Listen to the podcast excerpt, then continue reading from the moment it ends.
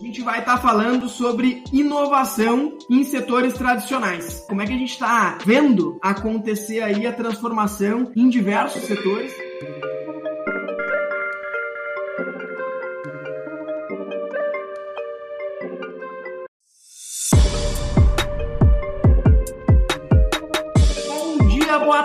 Boa noite. Está no ar mais um Ministério Cast. Eu sou Felipe Scarinci apaixonado por inovação e maratonista. Eu sou Chakaiser, editor de podcasts e especialista em inovação. E o nosso convidado de hoje é um cara que eu já queria trazer há muito tempo aqui para dividir os microfones com a gente. Ele é um amante dos esportes, ele é apaixonado pelo movimento, Thiago Breyer. Grande Felipe, grande Xixa Kaiser, estamos aqui então para movimentar este ambiente. Muito bom, Thiago, seja bem-vindo. É um prazer realmente te ter aqui conosco e eu aproveito já para desejar um feliz Dia Internacional da Consciência da Gagueira. Um abraço aí para todos os gagos que são nossos ouvintes e também pra gente, né? Porque vez que outra a gente vai estar tá gaguejando aqui enquanto a gente está falando né, tentando trazer um pouquinho de conhecimento. O meu feliz dia é o Dia Internacional do Bucho, que é bem complexo. Eu nem sabia que isso existia, mas fica aí um feliz Dia Nacional do Bucho para quem gosta de comer bucho. E o meu grande dia é para os paraquedistas, que saltam atrás das linhas inimigas. Eu só fiquei curioso, bucho é um negócio que se come? Olha, meu pai e minha mãe comem bucho. Assim, quando for comer bucho, é o é estômago, acho que bem cozido, assim, uma parada assim. é, não, realmente, tio o intestino grosso e o. Só que tem que ser bem feito e bem cozido, porque senão tu pode morrer. Para assim, intoxicação. Bacana, bacana. Um abraço aí para quem gosta de comer bucho e atenção para não morrer. Mas, como todo mundo já sabe, o nosso episódio ele não começa de verdade sem antes a gente dar aquelas boas-vindas pro nosso convidado através do nosso jogo, o Mokai Game.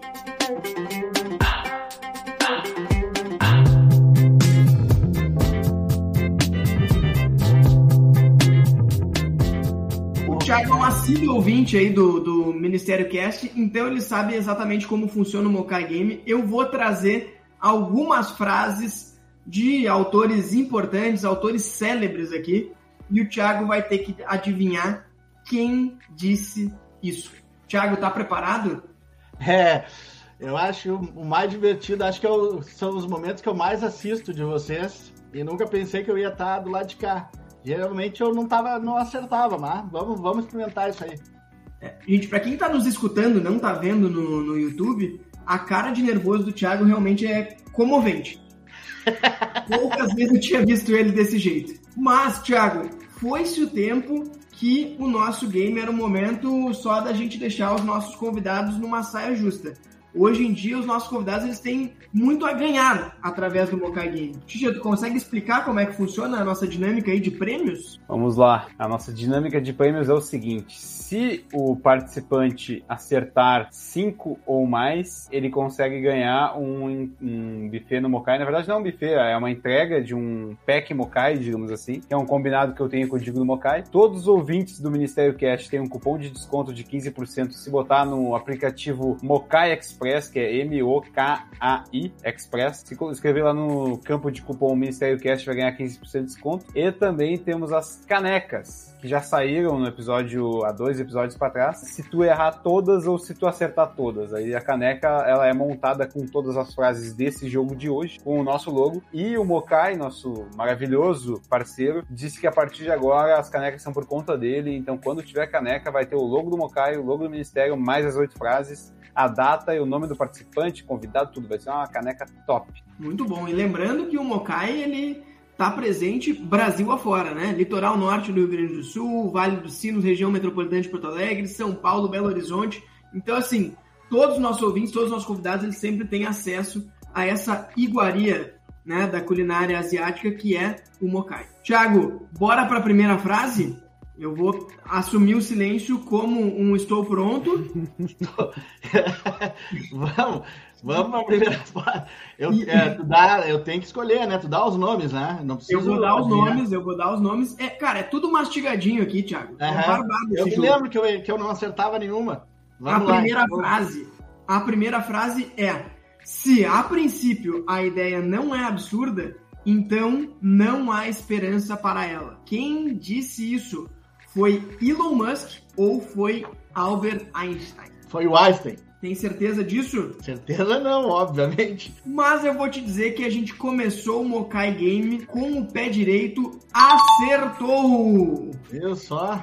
É, Thiago, tu achou que, que vinha aqui passar trabalho? O, cara, o chute. tirar de letras aqui. O chute tá bom, pelo menos a primeira já, já mostra que alguma coisa eu sei. Tá, tá afinada, tá afinada a perna. Você falhar uma vez não significa que vá falhar sempre. Quem disse isso foi Marilyn Monroe ou foi Santos Dumont? Tá louco, Santos Dumont. É, qualquer um dos dois pode ter dito, né? Cabe muito bem, as palavras cabem muito bem na boca de qualquer um deles. E dessa vez, eu preciso te dizer que quem disse isso foi Marilyn Monroe. Errou! Muito bem. Então, duas frases, um acerto. Já não vamos ter caneca hoje. Já sabemos de antemão que hoje não sai caneca, um Vamos acerto sem caneca. vai sair com as mãos abanando de caneca, né? Porque o sushi ainda tá de pé. A melhor maneira de começar alguma coisa é parar de falar e dar o primeiro passo. Quem disse isso? Foi Walt Disney ou Walt Disney ou foi o Maurício de Souza? Eu acho que foi o Walt Disney. Quem disse isso foi o Walt Disney. Acertou! e a próxima frase é a quarta frase. Arrisque sempre mais do que a maioria. Sonhe sempre mais alto do que os outros. Quem disse isso foi Ayrton Senna do Brasil ou Howard Schultz, o fundador, né, o CEO do Starbucks. Uh, rapaz, eu sou tão fã do Ayrton Senna e não me lembro dessa frase dele, então eu vou dizer que foi o Howard Schultz. Foi ele mesmo, Howard Schultz. Então, três acertos em quatro perguntas, em quatro frases. Se você não pode voar, corra. Se você não pode correr, caminhe. E se você não pode caminhar, rasteje. De qualquer modo, siga em frente. Quem disse isso? Foi Martin Luther King Jr. ou foi o Rock Balboa? Uma frase Quem bem de movimento, assim, né? É, a frase do, do é, não pode voar, corra. Eu nunca li um livro do Rock Balboa, do Martin Luther King. Eu vou dizer que foi o Rock Balboa que falou isso. Errou! Errou! Foi Martin Luther King Luther Jr. King. Se você não encontrar o idiota em uma negociação, então o idiota é você. Quem disse isso foi Jordan Belfort ou Mark Cuban? A Enquanto frase eu pensa- conheço. A, a frase eu conheço do poker, né? Se você não sabe quem é o pato da mesa, provavelmente o pato é você. É, en- enquanto pensa aí, Thiago, eu botei essa frase foi pra provocar mesmo, porque eu sei que tu é um grande fã aí de negociação e mediação e não acredita que quando não tem o idiota na negociação, o idiota é você. Tem como todo mundo sair ganhando uma negociação. Ah, isso é uma boa. Isso é uma boa. É, eu acho que é o Mark Cuban. Ele mesmo, Mark Cuban. Então chegamos a seis frases, quatro acertos. Ah, mas melhor do que eu esperava. É, olha, a gente já tem duas frases, se acertar uma já ganhou o sushi. Já vamos sair bem, hein? Ah, é? Ganhar não é tudo, mas querer ganhar é. Quem disse isso? Foi Vince Lombardi ou foi Luiz Felipe Scolari, o Filipão? Ah, tu tá de sacanagem querer me botar Luiz Felipe Scolari pra ser uma alternativa de uma frase. Faço a menor ideia do que esse cara fala. Nem ele faz ideia hoje em dia. Nem ele faz. Ganhar não, não é tudo, mas querer ganhar é. Quem é, que botou, quem é que botou os nomes aí? Foi tu ou foi o Xixa? É, eu acho que, que esse aí pode entregar muita coisa. Ah, então tá. Luiz Felipe Scolari. O Luiz Felipe Scolari, que enquanto a gente grava, ele é técnico do, do Tricolor. Não sei se quando for publicado o episódio ele ainda vai estar Ainda empregado. será. Muito bem. Ainda será? Cai Acho o Marcos. Herman, mas não cai o Luiz Felipe Scolari. Ah, bom. Não sei, eu- meu negócio é NFL e agora que tá chegando a, a- os, eh, os playoffs da Major League Baseball. Agora nem sei o que é esse tal Ah, de futebol. beisebol. Beisebol é uma coisa que eu não vi Mas- ninguém acompanhar ainda. Mas se o teu negócio, Thiago, é NFL, tu deveria ter escolhido Vince Lombardi, porque Vince foi Lombardi. ele que disse essa frase. Tá certo. Chegamos na última frase. Estamos ali na bolha, né? Se acertar, ganhou o sushi. Se errar, vai de mãos abanando para Não o restante tem, do não tem dica, não tem dica nesses negócios aí. Na a, última, gente, sim. a gente, por algum momento, a gente até implementou uma história de ter dica, ajuda de investir, mas tiramos Não. fora. Foi um momento que a gente Tá tava bem. mais bonzinho. Hoje em dia a gente não quer mais. Agora tem muito prêmio, aquela época não tinha prêmio nenhum. Tem, Ah, muito- verdade. tem muita coisa em jogo aqui. Então, Deus deve amar os homens medíocres. Fez vários deles. Nossa senhora. Abraham Lincoln. Quem disse isso foi Abraham Lincoln ou foi Zlatan Ibrahimovic? Abraham Lincoln. Acertou! Certeza nessa aí. hein? em, É, essa aí eu conhecia. em pouco mais de 10 minutos de episódio já ganhou um sushi. Viu só? como É tão bom participar aqui do, do Ministério Cast. É bom demais. É bom, É bom demais, demais. é bom demais. Bom, devidamente aquecidos, agora nós vamos efetivamente entrar na discussão, na pauta da semana. Acho que tem vinheta para isso, não tem? Bora.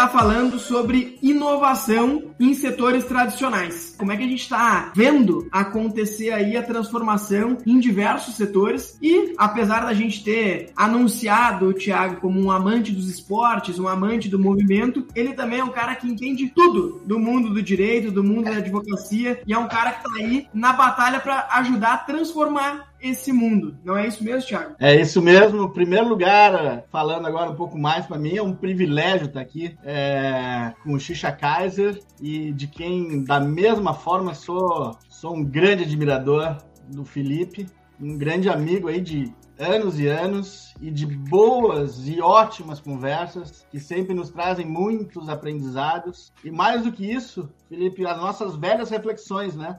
Que a gente sai sempre com tema para pensar depois das nossas conversas. É, sobre inovação, sobre é, o mundo de, do direito, do mundo tradicional, o meu grande, a minha grande metodologia nos dias de hoje, de hoje é fazer a grande provocação, Felipe. Para onde, que caminhos que a gente quer escolher, que caminhos a gente tem para escolher e como que a gente muda isso através do, pensa, do novo pensamento dos, das pessoas para que elas possam ser inovadoras e acompanhar a nova jornada que está transformando todas as atividades, absolutamente todas as atividades. E aí a gente tem que encontrar o melhor caminho.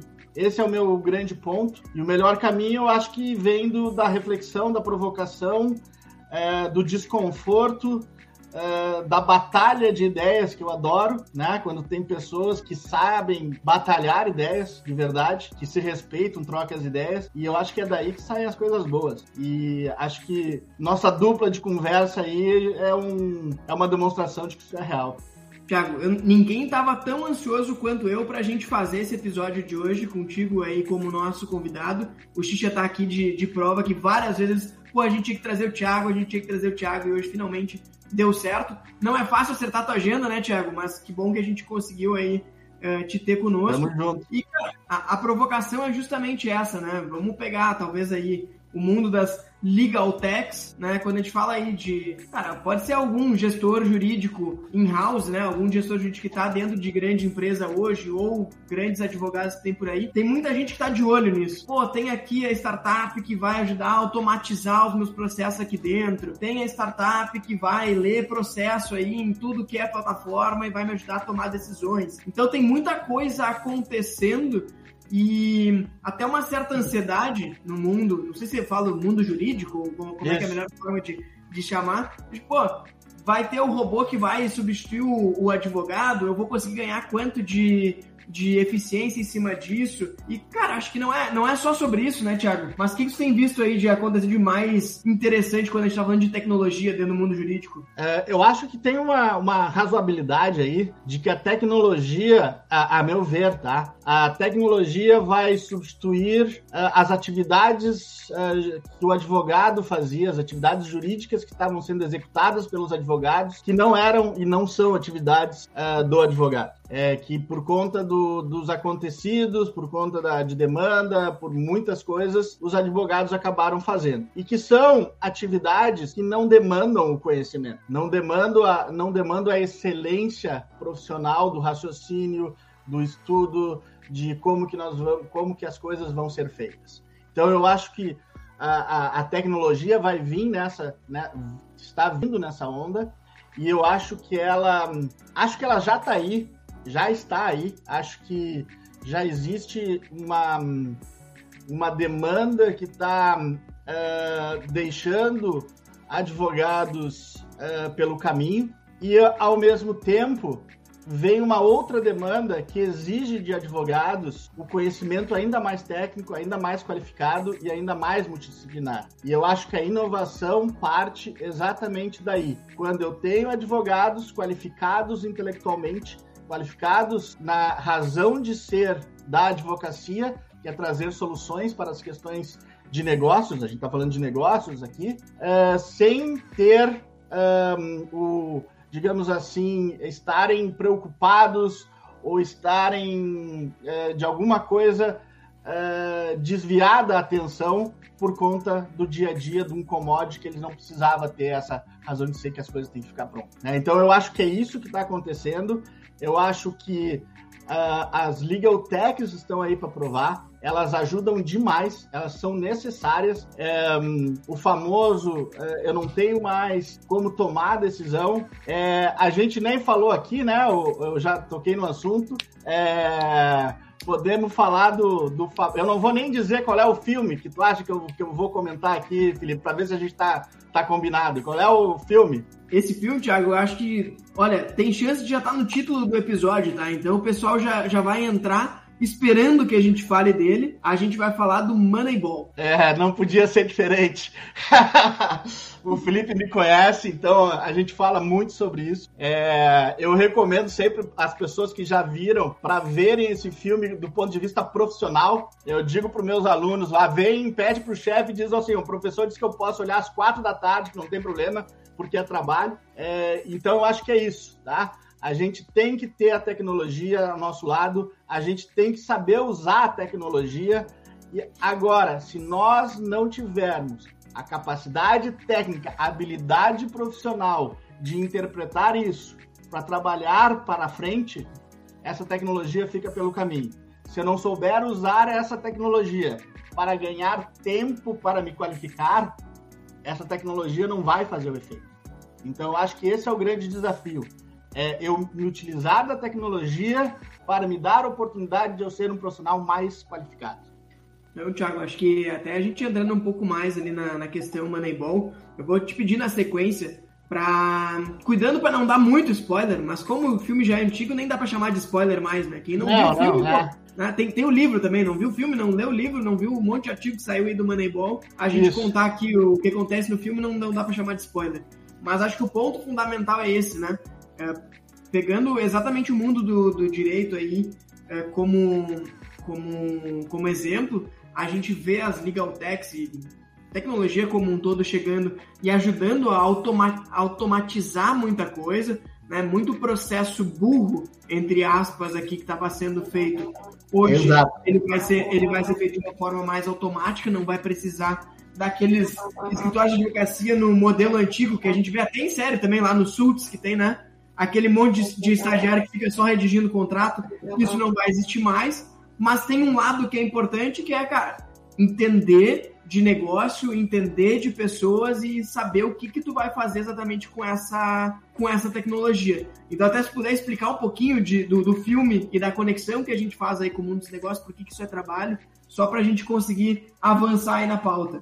É, é, o spoiler pode ser dado, acho que é, é tranquilo. Para mim, o filme se resume a gente fazer a conexão ou a interação entre uh, a utilização da tecnologia, a interpretação, a interpretação dos dados que essa tecnologia nos dá com o que hum, um autor está falando aí, o André Iorio está falando que são a, as human skills. Então, para mim, Moneyball se resume a conectar a utilização da tecnologia para me fornecer dados que são interpretados e que através da utilização das human skills, principalmente liderança, com todos os seus aspectos correlacionados, para eu atingir o melhor resultado através da minha equipe. E aí é o grande ponto, né? Falou em SUTS, ninguém no SUTS trabalha mais sozinho. Ninguém não tem um. Se eu, se eu olhar um profissional lá e disser que ele, se, ele, que, se ele não tivesse as pessoas que ele tem junto com ele, nenhum seria uh, teria o sucesso que tem. Então eu acho que esse é o ponto. E o que, que fez o Moneyball? Moneyball tinha o histórico, a montagem de equipe através da experiência de antigos treinadores que analisavam o mercado e escolhiam os melhores jogadores. E assim eu tinha um time que, que, que não tinha muito dinheiro, tinha bons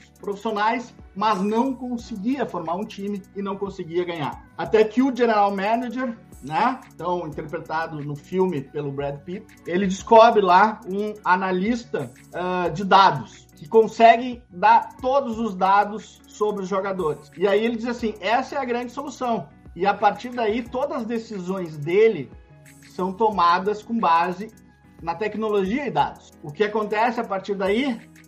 Nada. O time continua perdendo, mesmo com todos os dados e as informações. Até que um dia ele descobre que o que ele precisava era unir a união da equipe, a qualidade dos jogadores como profissionais, como esportista, com o que os dados estavam dizendo. E aí ele tirou aqueles que em termos de liderança, não atingiam resultados. Então, para mim, o, o, o, ponto de inflexão do time é quando o General Manager vai lá e diz assim: eu vou dispensar Fulano e eu vou trocar Ciclano, e o cara dos dados, da tecnologia, diz: não, isso tu não pode fazer, porque eles têm um recorde absoluto, eles têm todas as questões. Só que eles não colaboram pro time. E aí tem uma cena que é marcante que ele joga cadeira, quebra espelho, quebra tudo, mas ele toma a decisão. E aí ele tem mais duas decisões importantes. Uma, ele tem que demitir um profissional que é muito querido, mas que já não atende as necessidades da equipe, do time. E outro, ele tem que trazer um profissional que é muito bom, mas que não estava se entregando de coração. E ele tinha que voltar a fazer com que esse jogador voltasse a ter o espírito de competição e o espírito de coração, que é uma conversa que ele tem. É, enquanto o, o, o jogador está treinando. Então, é, essa, esse que é o, e eu acho que esse que é o grande barato quando a gente olha a tecnologia, o que a tecnologia nos fornece quando eu tiver advogados que saibam olhar isso e, e, e pegar isso para devolver para sua equipe e devolver para o seu cliente. Quando eu tenho isso, a gente vai ter inovação nessas áreas. Enquanto eu não conseguir fazer essa união de tecnologia, utilização de dados com as uh, human skills, com as habilidades humanas, eu sempre vou ter um pilar faltante. E aí tem um desafio enorme, porque é muito fácil a gente falar das habilidades humanas. É, é simples, a gente tem que falar de, ah, vou falar de reciprocidade, vou falar de liderança, vou falar de empatia, mas e como é que eu executo isso? Como é que vai lá o Brad Pitt num cara que é querido, amado por todos e tem que dizer que o cara não vai mais fazer parte da equipe? Como é que eu crio empatia para que eu faça isso e todos entendam? Como é que eu faço isso para alguém que está desmotivado, que é um,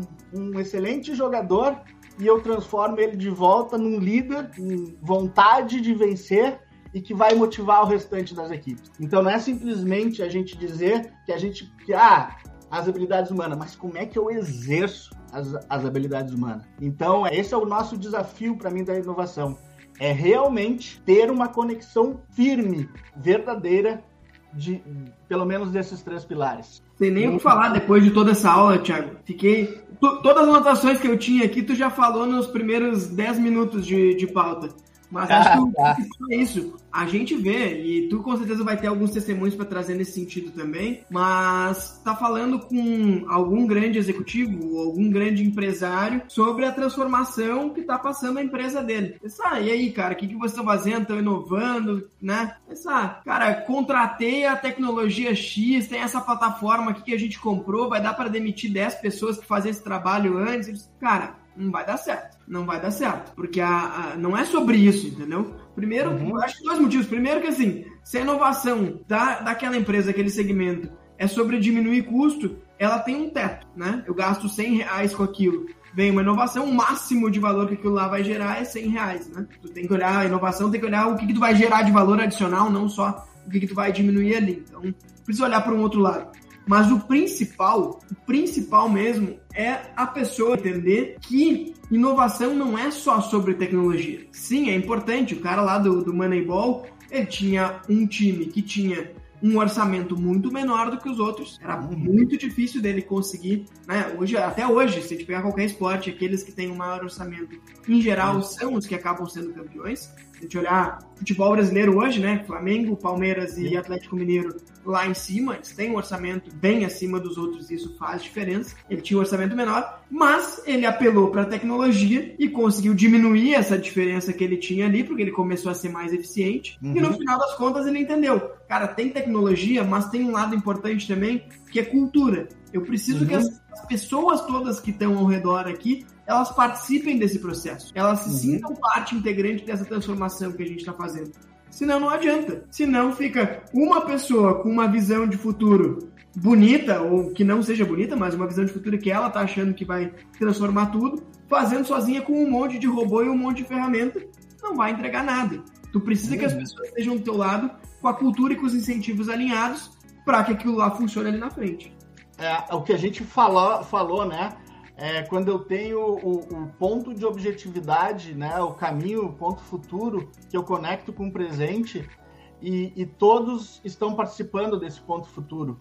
Né? Eu, eu consigo enxergar que todos estão indo adiante. É, e isso, eu, mim, assim, o grande. Para mim, cultura é tudo, tá? Eu, eu não tinha aparecido no meu vocabulário, mas se tudo isso que, que eu falei, tudo isso que a gente colocou, ele não, ele não consolidar na cultura, é, que é o que o, o, o Brad Pitt, o general manager, fez, que foi ter o espírito de, de vitória, né? a cultura de competição.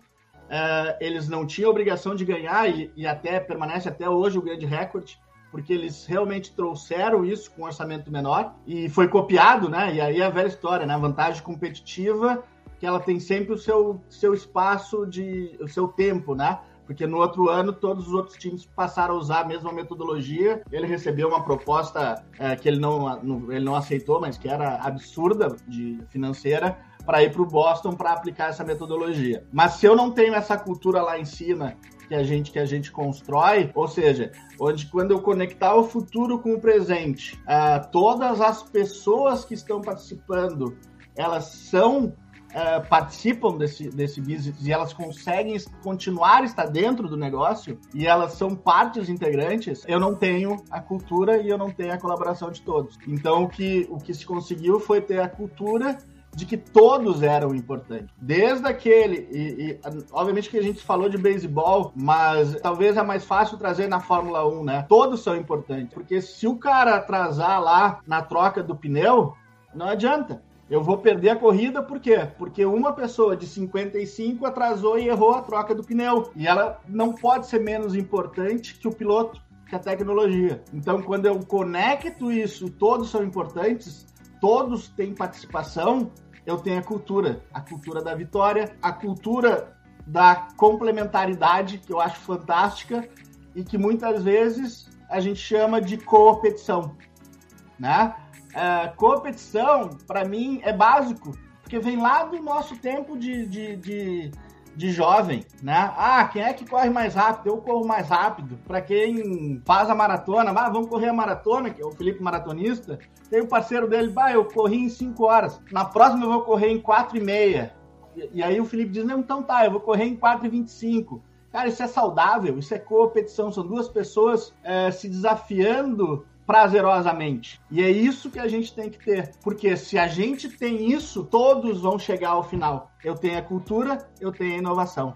Do contrário, fica capenga. Esse é o a meu ponto de visão. Então, acho que essa palavrinha que tu trouxe, cultura, é bem importante da gente ter ela como céuzinho lá pra gente não esquecer dela. Tu comentou do, do Brad Pitt ali, Thiago, uh, dele ter recebido uma proposta e tudo mais, do, do esquema da, de tu fazer um, uma equipe vencedora, depois todo mundo copiar a fórmula dela, de que no Brasil teve isso recentemente, do, ao menos do futebol, né, que teve o Jorge Jesus, que se deu muito bem, aí no ano seguinte todos os times contrataram um técnico, todos não, mas sei lá, muitos, sei lá, 50%, digamos assim, contrataram técnicos estrangeiros que não duraram dois ou três meses no cargo e logo caíram, e depois teve alguns ainda que botaram um técnico estrangeiro em cima do outro, e daí, enfim, foi um caso, digamos assim, que deu certo, que deles começaram a usar isso como referência, que difícil, assim, até agora o Abel Ferreira do Palmeiras, acho que é o que ganhou o Libertadores ano passado, que talvez possa ganhar esse ano de novo, mas no geral, daí até sempre tem o Renato Gaúcho, que era do Grêmio, dizendo que, ah, agora não vir dos estrangeiros, rolou meio que um clima, assim, na, na Série A do brasileiro brasileirão dos times sobre isso, assim, teve um modelo vencedor que ganhou quase tudo, aí depois muitos tentaram copiar e quase que todos deu errado, na, na sua grande maioria deu errado. E também outra coisa que tu comentou do, do, do Moneyball me lembrou uma série que eu tô que eu assisti todos os episódios que ela continua acontecendo, não sei se vocês já ouviram, que é Ted Lasso o nome, que é um treinador de futebol americano que vai treinar futebol soccer, no caso, futebol, futebol que a gente conhece, no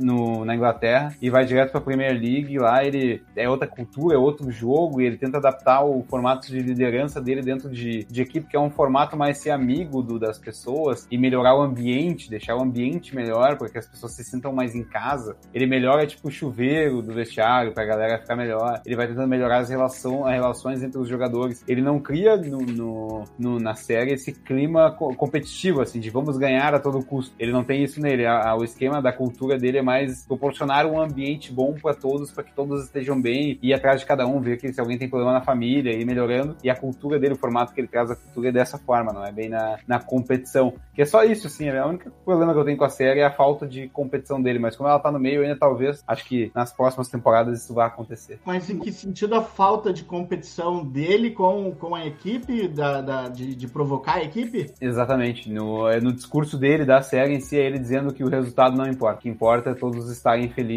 É um ah, clima bom entendi. de equipe. Mas é isso que vai levar, mas é. é... Xixa, tu levantou uma bola que eu adoro agora. A gente não tinha combinado. É, mas é, é, é, isso. Na verdade, talvez ele, ele eu não conheço, tá? Uhum. Mas talvez seja uma, uma metáfora para não criar a obrigação do resultado ou alguma decepção, alguma coisa nesse sentido. Mas no momento em que as pessoas estão felizes, né? Vamos lá. É, de novo, quando eu falo de filmes e livros, a minha provocação não é para dizer, ah, é, existe isso, é como é que eu assisto isso e o que eu posso fazer disso, trazer para dentro da minha, da minha profissão, trazer para dentro da minha empresa, trazer para dentro da minha liderança e do, do, do, da minha equipe, né? Não é simplesmente o livro pelo livro, o filme pelo filme, a informação pela informação. Eu acho que esse também é uma metodologia de provocação, né? Ok, nós assistimos, o filme faz isso. Como que eu trago isso para dentro do meu dia a dia? Né? Não é simplesmente lá, ah, que bacana, teve uma bela palestra, tá, e aí? E no teu dia a dia? Não, não, a palestra tá bonita e eu não trouxe nada, tá? A gente vem lá pro Richard Branson, né? Sucesso sem diversão não tem graça, eu mais ou menos, né? Eu, eu, eu, eu conheço a expressão, mas é o que ele disse, né? É, se tu tiver su sucesso, não estiver te divertindo, é, dificilmente tu vai, tu não vale a pena, né? O sucesso por isso. E nos esportes, o que a gente mais diz quando o cara chegou lá no momento de flow, né? Que o cara tá ganhando, se todo mundo faz, é ah, o time está jogando brincando, né? O time está se divertindo, né? Jogando. Então eu acho que é, tá jogando com alegria, né? Então eu acho que essa é a provocação. Talvez, eu não conheço a série, mas talvez a gente pudesse olhar, né? Sociedade Poetas Motas sobe, é, sobe em cima da mesa e diz: será que ele não tá fazendo para tirar uma pressão de uma vitória? né, em, algum momento, porque no Moneyball, quando o Brad Pitt faz uma negociação, uma das coisas que ele conquista é, é, o, é o, são os refrigerantes de graça que não tinha. Que a turma do, do A lá tinha que pagar, e aí ele ainda. E os caras não estavam acostumados. E aí ele faz uma negociação lá. Isso sim é spoiler, mas vale, faz o sentido. Que é deixar as pessoas. É, ter refrigerante de graça, né? Que era um costume e lá não tinha verba para isso. Ele conseguiu essa negociação para que eles tivessem. O Thiago, acho que é, só duas coisas aqui. Uma coisa antes de eu, de eu pegar esse teu gancho. A gente tá falando do Brad Pitt, o Brad Pitt os nossos ouvintes aqui, que talvez ah, sejam, sejam, mais não é o Brad Pitt que era o técnico, tá? ele era o ator. O Isso. técnico era o Billy Bean. Só pra, só pra deixar Isso. claro pra, pra, todo mundo aqui, a gente fala o Brad Pitt porque a gente conhece o Brad Pitt e o Billy Bean não é tão, né? Não tá no nosso dia a dia. Mas essa história do, do, do Moneyball, ela serve muito e queria até pegar assim. Ah, mas como assim vocês colocaram aqui que a gente vai falar de inovação em setores tradicionais e agora está falando de construção de time? Cara, é que na verdade a, a mensagem geral que a gente quer passar aqui é que, cara, sim, para inovar tu precisa entender o que está acontecendo de novo, tu precisa entender o que tem de tecnologia para aplicar, né, dentro do teu negócio, dentro da tua missão. Mas no final das contas, a transformação que a gente está vivendo é uma transformação de como o negócio em si, como a empresa se relaciona com o mundo. Né? Há uns anos atrás era completamente aceitável uma empresa familiar, né? A gente falou isso em dois, dois três episódios para trás. Uma empresa familiar em que estava muito claro que aquela empresa ela servia para dar lucro porque aquela família queria ter mais dinheiro. Isso era completamente aceitável. Isso. Hoje, gente, o mundo não aceita mais isso. Ainda ah, tem alguns casos, mas o mundo não aceita mais isso. Pelo menos não que seja tão descarado. Isso. Então hoje, assim, é, então hoje tu precisa que a tua empresa, ela, que, a, que a empresa ela exista para fazer alguma coisa. E esse para fazer alguma coisa, essa missão, esse propósito, é o que vai servir de cola, é o que vai servir de atração para as pessoas que vão estar tá ali, para elas saberem o que elas vão fazer lá na frente. Então, o Moneyball Cara, eu tô aqui, eu sou o, o, gerente geral, sou o Billy Bean, e a minha missão é colocar muita tecnologia dentro do, desse time. Não vai a lugar nenhum. O que, que adianta ter tecnologia? Vai ter os melhores equipamentos para treinar, vai ter estatística para fazer tudo, e daí tu junta os caras lá e os caras nem sabem o que querem fazer. Uma hora tu vai chegar e vai juntar eles e dizer, gente, precisa ganhar, a gente quer ser campeão. O que, que precisa? Cara, daqui a pouco o que precisa é eles terem esse sentimento de time, e às vezes é, é, é coisa pequena, como o falou. Cara, é o refrigerante que os caras eram obrigados a pagar, e agora, não, peraí, são um time de campeões, a gente vai dar refrigerante para vocês. Vambora, vamos pra frente. Então, assim, no escritório de advocacia, se eu tô lá, dentro da minha empresa, procurando um escritório de advocacia, eu tô conversando com o cara e o cara me diz, não, meu escritório é muito legal porque assim, eu tô diminuindo a equipe porque eu tô contratando um monte de ferramenta, um monte de robô aqui e as coisas estão super rápidas.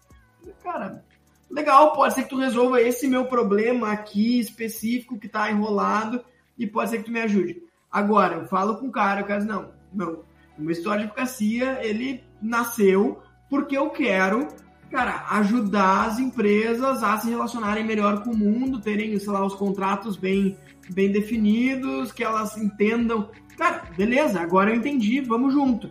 Então, assim, se a gente tem um alinhamento, né? E o alinhamento não é ter o mesmo, é ter propósito compatível, vamos embora. Se tu tem uma ferramenta que pode ser importante para mim, eu vou te contratar pontualmente.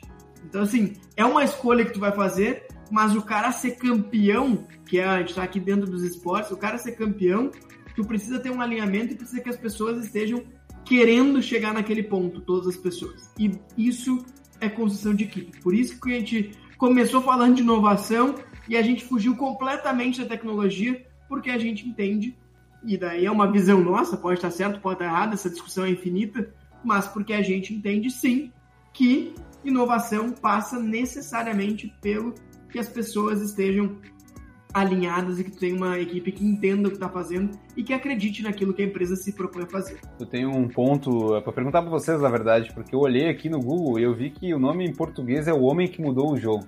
Isso. Em inglês é Moneyball. Mas isso. o que seria exatamente o Moneyball? É, eles chamam isso é alguma coisa falada no filme? Eu não lembro mais agora. Por que, que é Moneyball? Porque tirou muito dinheiro e qual que é o contexto do Devia ter combinado antes essa pergunta, porque eu também não sei te responder. Pois é, eu, eu, fiquei, eu, eu botei é... no Google aqui, eu vi que é o homem que mudou o jogo. Do, tá, beleza, em português é, normalmente os caras pegam uns nomes muito loucos. Só que Isso. Moneyball, por que, que a expressão Moneyball ficou... Porque quando vocês falaram de Moneyball, eu já associei com o nome do filme, me lembrou, mas eu não lembrava por que, que o nome é Moneyball exatamente. Boa, boa pergunta.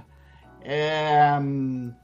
Eu só queria dizer uma coisa que... que que o que o Felipe fez, eu não sei como é que os ouvintes vão, vão se sentir, mas é, a gente não combinou muitas coisas, só que só dessa fala do Felipe eu já me veio diversos insights e pensamentos, né?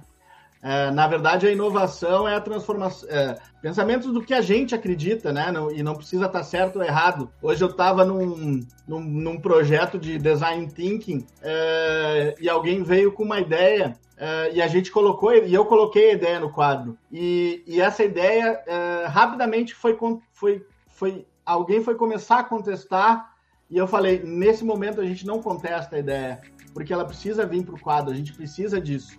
Depois a gente vai ver se ela faz sentido ou não faz sentido. Ela tem que uh, aflorar. Né? E, e, isso, essas nossas conversas nos trazem isso, que eu acho fantástico. É que assim, ó, a gente usa é, eu não pelo menos nas próximas, é, acho que nas, nas gerações que eu vou estar por aqui, pelo menos, mas as, as novas tecnologias, elas trouxeram conforto para as pessoas. Quando eu transformo as empresas, a gente está transformando a forma com que as pessoas estão trabalhando. A gente vê os resultados das empresas para que as pessoas possam trabalhar melhor. A gente está vendo toda a transformação é para que as pessoas tenham capacidade de entregar mais, que por consequência as empresas vão entregar mais. Então, na verdade, quando a gente, se a gente quisesse trazer, por exemplo, é, para o mundo uh, tradicional, uh, o, o, filme, eu, eu, eu tranquilamente colocaria aqui nos dias de hoje que está se falando aí em, em, em ESG, né, ESG, eu consigo lá transformar tudo que a gente está falando em stakeholders, shareholders, quem eram os stakeholders, quem eram os shareholders, ou seja, todas as palavras tradicionais a gente consegue levar para esse ambiente muito mais descontraído, onde todas as pessoas podem participar, porque elas entendem quem são. No fim do dia, os torcedores estavam felizes, os jogadores, os familiares estavam felizes, né? E isso, quando tem essa liderança, é, quando a gente olha isso, que ele, ele foi lá e disse assim, ah, eu quero que os refrigerantes sejam é, gratuitos, o é, que, que o jogador olha?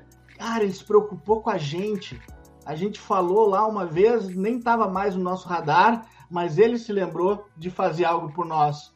Então, a gente tem reciprocidade, né? Quem quiser estudar uma... O, é, o Felipe falou de negociação, que eu gosto, né? Tem o, o, as armas da persuasão lá, que é, que do, que é de um grande é, escritor, que é o Robert Cialdini, e a primeira é reciprocidade. Ou seja, ele fez algo pelo time que o time nem esperava. O que, que o cara vai fazer? Pá, cara, eu vou, eu tenho que ser bom porque ele se preocupa comigo. Esse é o, é o, é o ponto da liderança. Então, como eu disse, exercer essa liderança sem ser nesse novo ambiente de inovação, de tudo isso que a gente diz o líder não, não precisa de cargo, é, é o que a gente tem que, tem que saber como que a gente vai fazer isso. Como é que a gente cria essa, é, é, essa reciprocidade, essa, esse entusiasmo nas pessoas para que elas consigam dar o máximo delas. Deixa eu trazer outra, outra provocação dentro do filme, Thiago, que eu acho que a gente transporta para como as coisas estão acontecendo no mercado hoje, tá? A gente fala muito da história lá das ah, da cultura de startup, o jeito startup de fazer e as grandes empresas precisam copiar. E daí parece que toda startup que, que tá aí no mercado é uma startup que está super alinhada com, né, tem um propósito super alinhado, trata bem os colaboradores, tem um modelo de negócio que é compatível com, com, né, com o século 21 e não é isso que acontece. Não é isso que acontece. Ah, o que acontece, na verdade, é que as startups que a gente consegue ver são, é uma coisa quase darwinista. Porque aquelas startups que elas não estão alinhadas, elas nem passam ali do 0 a 1. Elas é nem passam do 0 a 1. Então, o que eu queria trazer de, de, de reflexão aqui? Hoje, se a gente pegar as grandes empresas que existem, as empresas do mercado tradicional, da chamada velha economia, tem empresas, e eu não vou falar nomes aqui porque né, não, não, não cabe, uhum. mas tem empresas que é a tal da, do jaba, jabuti em cima do poste. Ninguém sabe como é que chegou lá. Porque é, são empresas que a galera odeia, o serviço que eles prestam hoje é uma bosta, e estão lá ganhando os seus milhões. Mas, hoje eles têm um tamanho grande, já têm muitos recursos, e acaba que se mantém ali. Então, elas chegaram, depois de uma grande jornada, chegaram lá. Em algum momento é provável que elas estavam alinhadas e desalinharam, mas hoje estão lá. As startups, aquelas que são empresas que são ruins, que não estão ajudando de verdade o, o, mundo a ser um lugar melhor, elas nem vão do zero um. Então hoje a gente vê as startups de sucesso, as que estão conseguindo crescer, a gente olha lá e diz, nossa, que lugar que deve ser legal de trabalhar, que lugar que. Quantas pessoas legais no mesmo lugar. É porque sim, porque essas são as que deram certo. O Moneyball, lá, o, o time de Oakland, é um pouco disso. É bem possível que outros times tenham tentado fazer alguma transformação parecida e não conseguiram virar essa chave das pessoas. E esse a gente nem ouviu falar. Não é nem nota de rodapé no livro. Uhum. Então, assim, não é que, ah, não, é só botar a tecnologia e fazer a transformação certo. Não, esse é o que deu certo. Uhum. E o que uhum. acontece depois é. Tudo bem que o Bill, o Billy Bean não quis ir lá pro, pro Boston. Né? Boston. Mas, assim, o que acontece depois é, os outros maiores copiam. Uhum. É o que acontece hoje? Cara, tem as startups com a cultura, né, as que deram certo, que tem uma cultura legal, que tem uma visão legal, que estão ali alinhados bonitinho, E a gente tem as grandes empresas que elas já têm mais recursos. É muito mais provável que uma grande empresa, que já seja grande agora, que ela consiga fazer um impacto maior no mercado, que ela consiga transformar mais do que uma startup. Aquela história de ah, duas pessoas numa garagem vão mudar o mundo. Não, não, não, não, não. É muito mais fácil a Microsoft mudar o mundo do que dois caras na garagem. Agora, né, até porque a Microsoft, teoricamente, em algum momento foram né, duas pessoas na garagem, mas tudo bem. Hoje não é mais. É muito mais fácil tu pegar a, a Microsoft, que já tem uma rede de relacionamentos enorme, já tem muito dinheiro em caixa, já tem muito conhecimento, e tu pegar e fazer cultura, incentivos alinhados, adequados, e ela fazer uma transformação grande no mundo, do que tu sair e fazer sozinho. Agora, o ponto é, é muito, mas muito difícil tu fazer uma transformação cultural numa empresa do tamanho da Microsoft.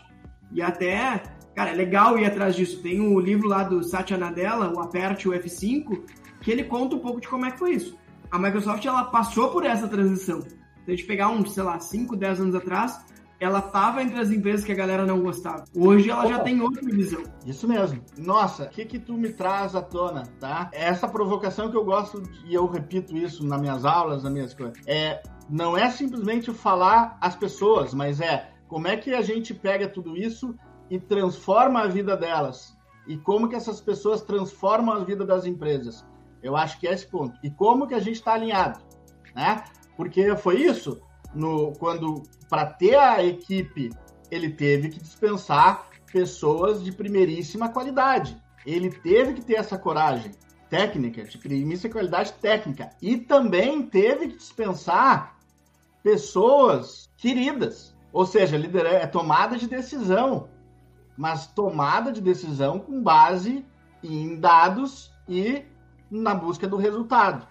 Isso é fundamental. E outra coisa, eu, eu gosto de esportes, aí esses tempos até é, é, acabei lendo um, um, um, artigo, uma referência, dizendo que o mundo é muito diferente dos esportes, a questão comparativa e coisa e tal. Mas tem dois pontos para mim aqui. Tirando NFL e, e, e beisebol, a Fórmula 1 que já deu para ver que eu gosto, né? Por isso que eu falei de movimento. Não tem um rádio desde os tempos que, que nasceu o rádio entre as equipes lá do Ayrton Senna, não tem um rádio que o vencedor da corrida, a primeira coisa que ele faz é agradecer a toda a equipe que deu para ele o melhor carro ou deu para ele um carro que pudesse, que ele pudesse exercer a habilidade técnica dele para conquistar e vencer a corrida. Todas, todas. Todos os rádios, quando o cara vai lá e ganha, obrigado time, porque me deu um carro. Ou seja, ele sabe que quem ganhou foi o time, é, que ganhou foi toda a estrutura. Às vezes eles falam até do cara que está lá na, na, na, Inglaterra, na Alemanha, sei lá onde, fazendo as informações. E daí, Thiago, vem o cara que não entende porra nenhuma de Fórmula 1 e dizer ganha sempre quem tem o melhor carro. Sim, cara, mas para ter o melhor carro, tu precisa ter as melhores pessoas. Exato, é isso. É, né? E a, e a, gente vê os talentos. E a outra questão, Felipe, é talvez chegue um dia que a gente e aí vou lá, né? É, o pensamento veio nesse instante que tu estava falando, tá? É, por isso que é muito legal. Enquanto, como é que eu vou expressar porque veio agora? Enquanto as startups que tu tava, que a gente que tu falasse, quando houver uma fusão, quando houver uma aquisição, aquele que adquire é, quer que, o, que a pessoa, que os sócios, que as, quem criou aquele pensamento, aquela tecnologia, continue a empresa por X anos, é porque as pessoas são ainda mais importantes do que a tecnologia. São as pessoas que viveram aquela jornada e eles querem saber mesmo é como que elas construíram aquela jornada. Como Mas que eles chegaram lá. É, essa aí, tu consegue ver até no, na conversa com os empreendedores, né? Com né, uhum. os fundadores de startup Cara, tu conversa com o cara e o cara já tá querendo, né? No papo dele, ele já tá falando de quando ele vai vender a startup dele, cara, a chance de sucesso já é muito menor. Ou assim, não vai, não vai ser uma coisa que vai ser tão transformadora. Uhum. Porque é justamente isso, o cara criou um negócio e por qualquer que seja o motivo, ele de fato que lá tem o potencial de transformar o mundo. Aí na hora que ele vai vender, ele vai vender pra uma empresa grande e o que ele quer saber é quanto é que ele vai botar dinheiro no bolso. Essa empresa grande, muito provavelmente vai pegar, vai engolir aquilo lá e vai matar. Não isso. vai. Então assim, faz isso versus o cara que tá querendo vender pra empresa que vai potencializar ele. Não, beleza eu vou vender aqui para. Vamos usar de novo a Microsoft. A Microsoft vai, vai servir de plataforma para esse negócio chegar na mesa de todo mundo. Cara, isso vai ser do caralho. Isso. Agora, o cara que tá dizendo assim, não, eu vou vender pra Microsoft, porque a Microsoft tem não sei quanto em caixa e daí eles podem me pagar, vão pagar à vista. Ah, cara, legal, vai ganhar o dinheiro dele, depois que ele fizer isso, ele vai criar uma outra empresa que ele vai vender de novo e pode viver uma vida legal e para ele vai ser, né, vai ser legal, mas assim, o que, que as empresas dele vão fazer no mundo? Muito pouco, um monte de voo de galinha. É bem isso. É, essa, essa, é a, essa é a vivência, essa é a vivência do novo. É. E aí, é, eu trazendo a provocação aqui, é, o desafio é, é fazer com que os, os pensamentos, as vivências tradicionais compreendam tudo isso. Compreendam que, o, o, o para mim, o, a questão fundamental, e, e, de novo, sem, sem trazer o, o lugar comum, mas que o centro do universo é eu levar satisfação, levar a experiência do cliente, que é o tradicional que fala, mas é que é que eu, que eu transforme a vida dessa pessoa, que realmente eu melhore a vida das pessoas. E como é que eu construo essa jornada? O resultado, às vezes a gente olha o resultado e a, e a gente nunca vai saber como é que se chegou naquele resultado se a gente não souber como é que foi a jornada daquele empreendedor, como é que foi a jornada daquela startup. E, eu, e muitas vezes eu acho que é isso que os, os, quem compra quer. Cara, como é que foi essa jornada aí? Como é que funciona? Né? Como é que eles chegaram lá? Porque, cara, eu consigo ver onde é que eles chegaram, mas eu não consigo enxergar qual é o caminho que eles fizeram. E, e esse que é, e aí quando a gente olha, isso é inovação, que a gente chama, ah, eles fizeram um caminho inovador. Por quê? Porque eles arriscaram, né? Tomaram risco, tomaram decisões. É, é, a Microsoft, né, a mudança de cultura, se eu não me engano, é, Adam Grant, que está falando nisso nos livros dele, é, a mudança de cultura é pelas tomadas, pelas inúmeras tomadas de decisões do dia a dia. É assim que eu mudo uma cultura. Então, assim que eu mantenho uma empresa no ápice, é que todo dia a gente mantém atualizado, todo dia a gente toma decisões e a gente segue em frente. Então, a capacidade da tomada de decisões diárias para que eu transforme e mantenha uma empresa em transformação. Eu vou te dizer o que aconteceu com a, com a Microsoft, tá? Me bota grande, uhum. me bota grande. Não é, não é chilique, mas, mas pode ir pro Reels. Cara, sabe quando tem aquele, aquele cachorro correndo atrás do carro, tu para o carro e o cachorro chega no carro e não sabe nem o que fazer? Sim. Foi o que aconteceu com a Microsoft. Cara, o que, que a Microsoft nasceu para colocar um computador pessoal na mesa de cada uma das pessoas do mundo. Eles botaram. Faz o que depois disso? Então, o que eles precisaram passar foi um processo de ressignificação interna, dizer, cara, o que, que a gente vai fazer agora? Porque agora a gente já botou um computador na mesa de cada pessoa. Não tem, ah não, vou vender mais um Windows para eles, vou vender um outro computador. Não, cara, acabou, era isso, nasceu para isso. Tu fecha a Microsoft ou tu acha outro significado.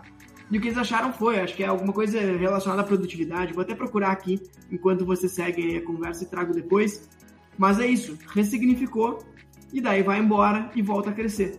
Propósito. Propósito, é, sonho realizado, sonho renovado. A capacidade de renovar o propósito, a capacidade de renovar o sonho, né? É, eu sonhava em fazer alguma coisa, eu realizei. Beleza, e agora? Então eu tenho que renovar esse sonho, renovar essas questões. E isso que é bacana mesmo, o propósito, a razão de ser. E se a gente tem a razão de ser, ele se renova. Né? A gente consegue fazer isso. Provavelmente tenha sido o projeto da Microsoft. Mas aí, esse Ô, que é Thiago, o ponto. Thiago, só um é. pouco. Eu, eu retiro tudo que eu disse sobre a Microsoft. Nossa, visão, nossa missão é capacitar todas as pessoas e organizações do planeta a conquistar mais. Que bosta, não quer dizer nada isso aqui. Tudo que eu falei agora não vale nada. É, eu vou achar, depois eu acho essa tomada de decisões. Mas eu acho que o fundamental é isso: eu realizar o sonho e ao mesmo tempo eu ter a capacidade de renovar esse sonho. Porque senão é isso, eu, eu atingi um objetivo e aí? E aí qual é o próximo? Para onde eu vou a seguir? Então, acho que esse, é, essa renovação dos sonhos realizados que faz as empresas seguirem em frente. Mas aí, eu acho que a grande provocação aqui, Felipe, posso falar porque a gente começou hoje, não, não sei se eu tô, tá, estaria autorizado a falar, mas é, beleza, se, se a Microsoft tinha, se uma empresa que a gente viu realizar tem isso, é, qual é a pergunta que a gente traz para o nosso dia a dia? Para nossa transformação. Esse que é o fundamental, né? Qual foi a pergunta lá que o Billy fez para pensar? Cara, eu preciso transformar esse time. É, e é isso que a gente tem que enxergar. Como, como que a gente faz a, as nossas empresas, as nossas equipes se transformarem? Como que eu faço elas trabalharem em conjunto? Né? Eu uso nas minhas, nas minhas apresentações uh, a comparação do volante lá do Ayrton Senna, que tinha dois botãozinhos, que ele só podia dar motor lá, ou ele dava motor ou com, com o volante de hoje, que o cara muda o freio para frente, para trás, na curva seguinte. Ou seja, eu tenho hoje muito mais condições de trabalho e de relacionamentos e de conexões que eu tinha lá atrás. Então eu tenho que fazer isso. Eu tenho que pegar essas conexões, eu tenho que apertar esses botões. Porque cada botão eu trago uma individualidade junto comigo, eu trago alguém mais capaz. Eu, eu trago o conhecimento de alguém que colocou naquele botão. E aí, quando eu faço isso de forma organizada, de forma ordenada, é para onde as, as empresas conseguem ir. Então, quando a gente fala isso, é como é que eu ordeno as equipes para que elas possam fazer isso? E a inovação vem a partir daí. É o ponto de. É, é o, é o, é o tu, tu me deu o grande. A, a grande autora lá, uh, a Rita. Nunca sei falar o sobrenome desses, desses, desses americanos aí, sabe? Mas são os pontos de inflexão onde a gente consegue fazer as transformações. Então, o que a gente tem que olhar é é, é, essas, essas conexões, como é que a gente faz transformar a nossa empresa? Como é que a gente faz transformar a nossa equipe? Né? Eu trabalhei com uma equipe agora de quatro pessoas, fazia dois, quase dois anos que eles não atingiram meta. Eles acabaram de bater a meta em mais de 25%. Por quê? Porque eles trabalharam, eu, eu só, só, ajudei eles a fazer uma coisa. Porque, só fiz uma pergunta: por que vocês não trabalham em time? Porque cada um tá fazendo uma coisa e não estão trabalhando junto. No outro dia eles trabalharam junto, cara, em um mês eles foram lá para cima. Então acho que. É, e aí no, no, ambiente jurídico é isso, né? Para quem quiser. Eu sou mais antigo que essa turma aí. É, tem um famoso filme A Firma, que é com Tom Cruise. Cara, o Tom Cruise era o centro do universo. Ele tinha as melhores notas da faculdade, os melhores escritórios queriam ele e ele resolvia tudo sozinho. Traz para o universo de hoje dos SUTs, ninguém faz nada sozinho. Então eu acho que esse é o grande barato. Como que a gente conquista isso? Só que isso não é retórica. Isso a gente não vai conseguir é, falando todo dia. Nós temos que melhorar o relacionamento entre as equipes. Nós temos que melhorar a educação. Não, a gente tem que ter atitudes concretas. A gente tem que ter a execução lá do Rancaran. A gente, como é que a gente exerce isso? A gente tem que exercer essas questões. A gente tem que é, tomar os tombos. A gente tem lá que sofrer a falta. A gente tem que arriscar. Meu, é, se o cara te derrubar, vai ser pênalti. Então vai, vai, vai adiante. Acredita, né? Seja protagonista. Mas é, a gente, o que, o que, a gente não pode ter essas, essas palavras salvão. A gente tem que dizer assim, beleza, eu vou exercer isso. E aí é, para voltar, pra, pelo menos para dizer que nós estamos no tema, o grande desafio é que as empresas tradicionais permitam que as pessoas que se interessam, que verdadeiramente queiram, possam exercer a liderança e serem protagonistas. Eu acho que esse é um grande desafio para o setor tradicional e quando eu olho o setor tradicional, principalmente o, o ambiente jurídico, né? Ô, Tiago, peraí, que... repete, repete a frase aí, eu não, eu não peguei, acho que os ouvintes não devem ter pego também. Eu acho que o grande desafio, se a gente está falando do ambiente jurídico, dos ambientes tradicionais, é fazer com que as pessoas tenham liberdade, possam exercer a sua liderança e serem protagonistas para um ambiente inovador ou para a transformação das empresas. Eu acho que esse é o grande desafio nas empresas tradicionais, porque elas têm a referência muito forte de que elas têm um modelo de negócios que dá resultado. E, e aí eu acho que o desafio é esse: mostrar que esse resultado não vai ser permanente por conta de tudo que está acontecendo nesse ambiente de negócio. O Thiago, deixa eu fazer uma, uma provocação em cima dessa daí que tu trouxe. E tu só consegue fazer isso se as pessoas sabem o que elas querem fazer. Isso. Ela, o indivíduo, ela saiba o que ela quer fazer. Porque a gente está acostumado num modelo mais antigo que é tem uma pessoa que diz tu faz A, tu faz B, tu faz C, e o cara trabalha dentro daquilo ali, final do mês pinga o salário e ele fica o resto da vida trabalhando nisso. Cara, eu não tenho dúvida de que é muito mais recompensador tu dizer, cara, eu trabalho porque eu quero, sei lá, transformar o mundo jurídico versus eu trabalho porque o Thiago me disse que eu tenho que fazer isso. Certamente é muito mais legal. Agora o ponto é, todo mundo quer saber o que quer fazer ou, ou tem gente que prefere que só diga e ela vai embora? Ah, baridade. Eu não sei se, se isso vem de tantas conversas que a gente já teve, mas para mim esse é o ponto fundamental. Eu não estava preparado para tua última pergunta, tá? É, eu estava preparado para até, até chegar na, última, na, na, pergunta. Então, guarda ela para gente filosofar depois ou trocar ideias. O que eu ia te dizer é: troca a premissa e aqueles que sabem ou que gostariam de saber ou gostariam de ter alguém que ajudasse eles a descobrir quantas vezes um líder, um gestor ou alguém com a sua equipe parou e perguntou para a sua equipe o que que tu quer fazer? O que que te interessa fazer? Ou eles simplesmente chegaram, olharam lá e disseram assim, ah, tu vai fazer isso. E nunca perguntou assim, o que que tu gostaria de fazer? E aí eu acho que é o grande desafio, é, não sei, tô, tava, tô tentando lembrar alguma história para a gente referendar, mas referenciar, mas eu tenho uma referência, as referências da minha, da minha história de, é, da minha história de, de vida mesmo de perguntar o que, que as pessoas gostariam de fazer da minha equipe, né? E eu acho que esse é o barato. Teve uma, uma menina que a gente contratou, é, foi bem, bem, bem bacana. É, não, é, não, não é exatamente isso, né? Mas é, eu tinha contratado uma menina para contratos, isso há 10 anos atrás, tá? E, e, e eu tinha uma posição para compliance, e eu não estava achando gente de compliance. Quando a menina chegou, eu chamei ela e disse assim: Tu sabe o que é compliance? E ela, ah, sim, eu já estudei isso. É, eu já ouvi falar por causa disso, disso, disso. E aí eu perguntei: E tu gostaria de trabalhar com compliance? Ah, eu gostaria. Eu falei: Então tá, partir, tu não é mais contratos, tu vai trabalhar com compliance. E hoje ela é diretora de compliance de uma empresa hum, que está bombando, já está é, se pronunciando, né, já aplicando lá para abrir capital, é, porque um dia alguém perguntou para ela se ela gostava disso. Talvez ela quisesse, fizesse. Então, um pouco disso, às vezes a gente olhar e dizer assim, tá, o que tu quer fazer? E, e as pessoas aí não tem. Agora, a tua última pergunta me pegou pelo pé.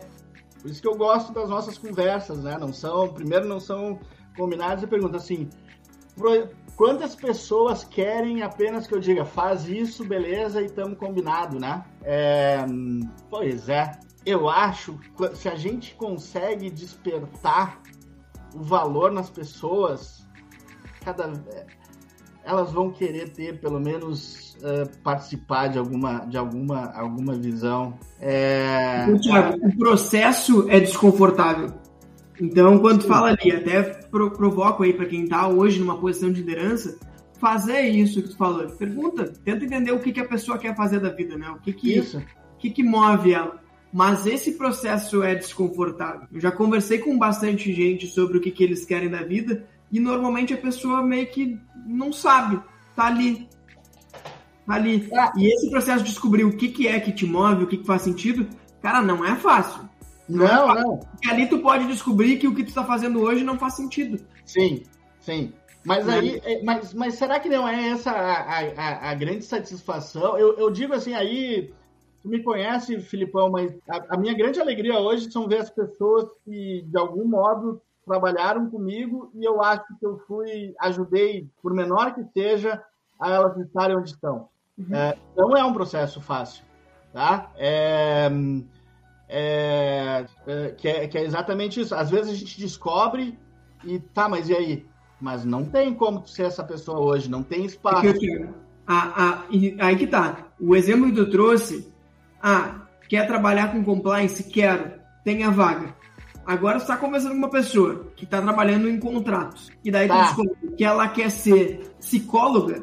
Assim, Olha, sim. Tu botou ela na beira do precipício. É tipo assim, te joga agora, porque só vai ser feliz se tu te jogar desse precipício. Isso. Porque isso.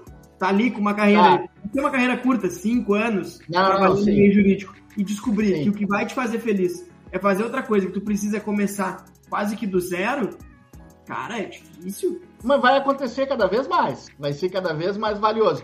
É a velha história, né? É O, o cara que é, trabalha lá na contabilidade da empresa, mas ele sempre quis ser músico na vida dele. E aí ele foi lá, foi contador, ser contador, ele tá na contabilidade, e aí ele vai fazendo um trabalhinho de contabilidade dele lá, né? E na verdade ele poderia é, ser um músico, não um, um grande músico, mas ele poderia ter uma, uma vida, uma satisfação, uma alegria grande sendo músico eh, amador ou músico profissional do dia a dia, da noite, de, de eventos e tudo mais. Eu acho que aí tem. Ah, mas às vezes, saber o que tu quer te mantém no caminho. Porque teve uma outra história que foi exatamente a menina, cara, sensacional, já era de contratos, era de estágio, estava terminando o estágio e a gente não tinha como contratar ela. Não tinha, tentamos de todo jeito e a gente falou assim: é, segue nesse teu caminho, que esse teu caminho tá certo. A gente só não tem espaço na empresa que a gente está hoje. Mas tu vai adi- adiante. Hoje ela é coordenadora de novos produtos e negócios de uma grande instituição financeira eh, do Brasil, onde ela trabalha o ambiente jurídico, eh, os, os, ah, os- os contratos né, jurídicos, as relações jurídicas de novos negócios de uma grande instituição financeira. Por quê? Porque ela sabia onde ela queria chegar. Pra fechar agora, pra gente voltar a fazer um fechamento de. Pra, pra gente voltar a falar de inovação aqui, falou que em determinado momento chegou ali pro time e perguntou por que que você não trabalha como um time? E daí eles começaram a Isso. voltar a bater meta. Isso. Aí teve a menina essa que tu perguntou o que, que ela quer fazer da vida, o que, que movia ela, e daí tu entendeu que era compliance e ela deslanchou e hoje é diretora de compliance. Cara, Isso. qual é a pergunta que tu faz quando tu chega? Pode ser um escritório de advocacia, pra gente estar pisando aí num chão que a gente conhece mais. Escritório tradicional, disse, Thiago, eu preciso entender o que está acontecendo no mundo, eu preciso transformar o que, que é esse meu negócio aqui. Qual é a pergunta que tu faz para eles? É, como tu. Como tu tá te qualificando ah, para um novo ambiente de negócios? Eu trabalho basicamente com o mundo empresarial, tá? É, então, como que tu tá te qualificando e como tu tá qualificando a, a tua equipe, teus advogados é, para esse novo mundo de negócios? É, essa é a minha grande a, a pergunta que eu mais que eu mais gosto de fazer. O que que tu tá, como tu tá te qualificando? É, e como seja- tu tá qualificando não é hoje eu posso estar me qualificando fazendo uma nova faculdade, fazendo um pós, fazendo um mestrado, fazendo 55 cursos de cinco dias que eu adoro, é, lendo um livro por mês, lendo dois livros, é, tomando, conversando com uma pessoa exponencial, o famoso lá, uma vez por semana eu vou almoçar com alguém que possa me dar, eu vou participar de grupo de estudo. É, a famosa existe um caminho, existe até uma receita de bolo, mas quem é o chefe, né, o chefe cozinheiro, né, quem é o chefe, che- o chefe do, do bolo, é, somos nós. Então nós temos que saber é, como que a gente faz. É, e o exemplo está aqui, né? É, faz quantos anos que, independentemente da- dos, da- dos tempos que a gente estava participando de negócios juntos, a gente sempre dizia: vamos almoçar para falar de coisas de aprendizado para ambos. Né? É questão. Hoje, né, há, há quanto tempo, Felipe? Há quanto tempo a gente começou a falar sobre formação, que agora vem a discussão? Eu faço MBA, faço LLM, faço pós, faço mestrado, ou, ou não, ou vou lá para o mundo Starts e faço vários. A gente fala isso há 3, 4, 5 anos, que a gente vai no almoço e pergunta e a gente se questiona. Virou episódio de podcast, inclusive. Quem quiser voltar e ouvir lá o MBA e o YouTube, fica à vontade. É, eu até, eu até fiz um comentário, eu acho, no, no Instagram lá sobre isso. Mas é isso por quê? Porque a gente troca essas ideias e a gente sempre saía, bah, Felipe, eu vou, vou estudar, eu vou estudar isso aí, vou voltar porque, bah, tu me matou né? Que nem tu fez a pergunta agora. Cara, essa pergunta que tu me fez, cara, eu vou vou procurar artigo, vou procurar coisa para montar o meu pensamento. Né? Então, eu acho que, que é isso. É, por exemplo, quando as dores do crescimento dos escritórios, né? Os escritórios começam a crescer e aí eles começam. E a pergunta que eu faço é, é qual a qualificação que tu tem para isso que tu está buscando, que não é o conhecimento técnico jurídico? Ah, não tenho. Eu falei, bom, então ou tu vai buscar uma qualificação ou tu te cerca de pessoas que saibam isso, né? É, eu trabalhei muitos anos, né, em house, né? É, eu atendi um marketing. Meu, teve um dia que eu olhei assim, cara, eu, te, eu tenho que entender um pouco mais. Na época, o que, que eu fui fazer?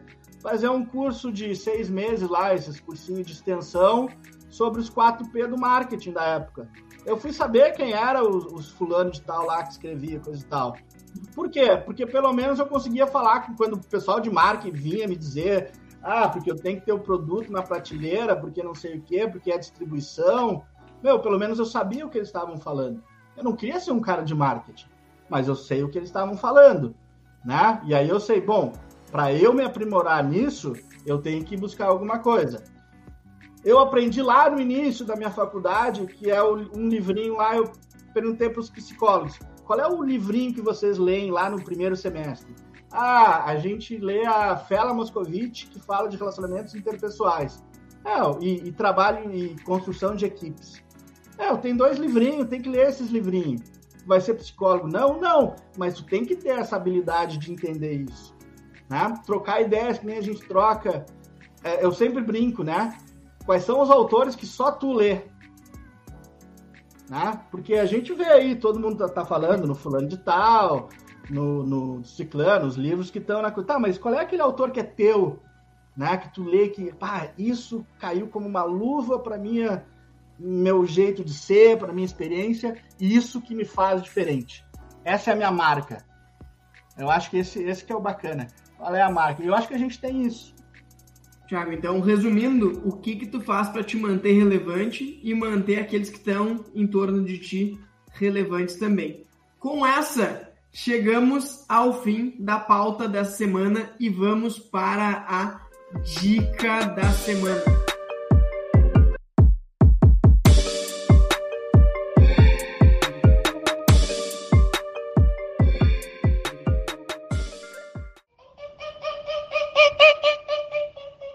Xixa, qual é a dica que tu vai trazer para os nossos ouvintes essa semana? Eu tô com um punhado de dicas aqui. Até vai começar com o Ted Laço, que é uma. Ela é da Apple, Apple mais, Apple, não sei qual é o programa da Apple aí de assistir, mas é da Apple. Tem duas temporadas e ela ganhou até um Emmy, eu acho que é por isso que eu fui olhar, porque ela tá no, na lista de ganhadores do Emmy.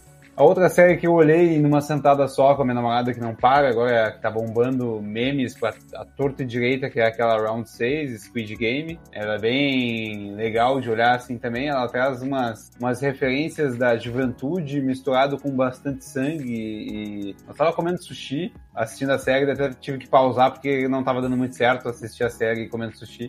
Me deu um momento, uma embrulhada legal, assim. E uma referência de anime das antigas, para quem gosta de anime e nunca se deparou com esse, é Hunter vs Hunter. Eu tô olhando pela segunda vez, eu acho maravilhoso. Episódios curtos de 15, 20 minutos ali que tu mata, consegue olhar a qualquer hora. E é também uma sangueira, enfim, eu sou um cara meio complexo, com gostos peculiares. E essas são minhas dicas. Muito bom, muito bom. Tiago, qual é que é a dica que tu vai trazer para os nossos ouvintes? Quem gosta de assistir filme e esportes, pensem como quando tem esses filmes, essas séries, esses esportes, os trabalhos em equipe são feitos. Com toda a tecnologia existente. E a gente consegue enxergar que a gente vai mantendo essas conexões e vai seguir adiante. E para quem, como eu, não deixou a, uma magrela, minha bike de lado aí no, no, no, inverno, a gente pode, já tá na época aí, a gente pode ajustar, tirar o pó da magrela, encher os pneus, botar um óleozinho nas correntes ali, pegar a magrela, pegar uma bikezinha. Quem já continuou, já faz o inverno aí, só dá uma qualificada na, na bike, dá uma revisada, segue em frente. É, eu já, no meu espírito de movimento, vou ajeitar as correntes e sair a pedalar por aí, que chegou a hora, eu acho que o tempo vai nos permitir isso. Muito bom, muito bom. Eu- e a eu minha tenho- dica. Eu tenho uma- um último detalhe que eu procurei na internet aqui, descobri o que que significa Moneyball, pelo menos segundo o Google, de que é quando tu usa dados para contratar jogadores de baixo valor e vender eles por um valor acima, muito acima depois. Então a bola de dinheiro seria referente a isso, pelo que eu li, né? Ou, Mas não sabemos então o que, eles- vem antes, né? O nome do livro ou esse termo. É, ele, todos os outros termos que eu procurei é sempre assim, é a, a Moneyball depois virou um termo de tática, né? Tipo, Moneyball é focar em dados. Quando comentam sobre Moneyball, é para focar em dados. Mas o que eu li era quando tu usa dados para pegar pessoas subvalorizadas e vendê-las eh, extremamente valorizadas.